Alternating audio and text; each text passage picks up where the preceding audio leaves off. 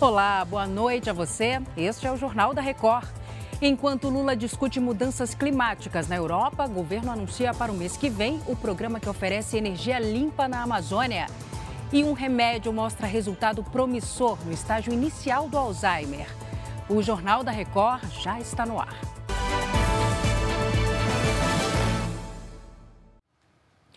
Em viagem à Bélgica, o presidente Lula participa nesta terça-feira de uma reunião com a primeira-ministra da Dinamarca para tratar do Fundo Amazônia. Enquanto isso, aqui no Brasil, o ministro de Minas e Energia, Alexandre Silveira, anunciou para o mês que vem o lançamento do plano de descarbonização da Amazônia.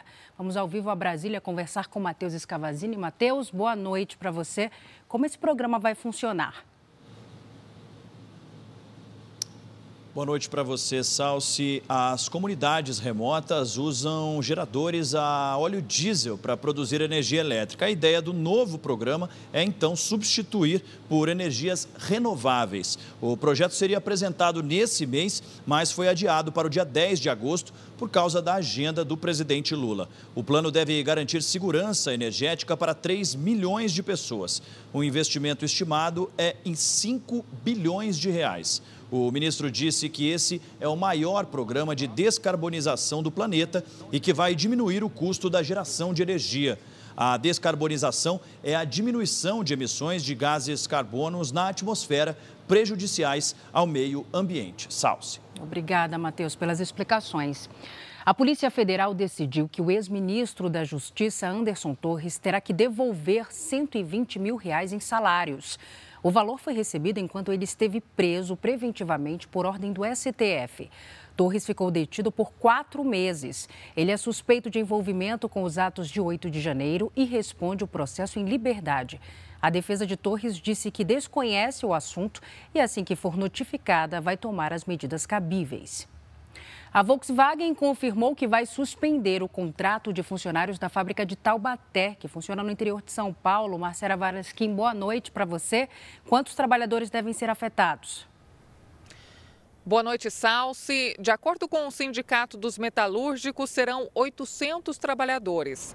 A medida será adotada a partir de 1 de agosto e vai valer por um período de dois a cinco meses.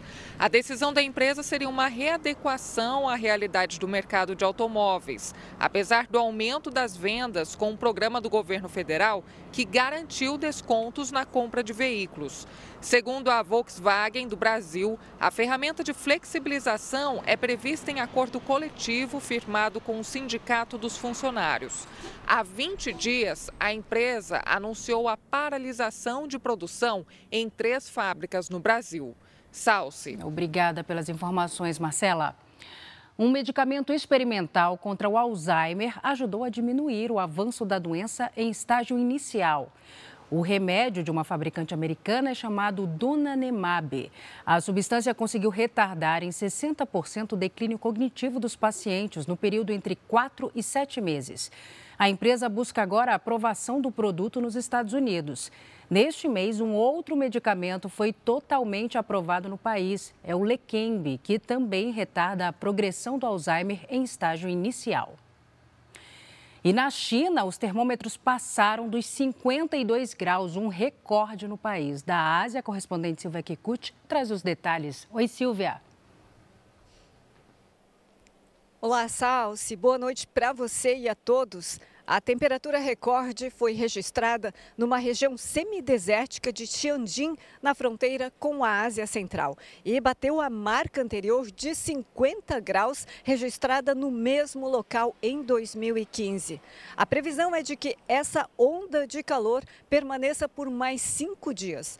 A China enfrenta uma sobrecarga nas redes elétricas e também revive o temor de enfrentar mais uma seca, como no verão passado, considerado o mais grave dos últimos 60 anos. Segundo os cientistas, o calor extremo é resultado das mudanças climáticas. Nesta semana, a China e os Estados Unidos reafirmaram que haverá esforço conjunto para lutar contra o aquecimento global. Salce. Preocupante, hein, Silvio? Obrigada.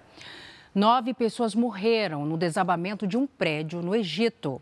O edifício de cinco andares caiu no Cairo, capital egípcia. Ao menos quatro pessoas foram encontradas com vida nos escombros. As causas do acidente estão sendo investigadas.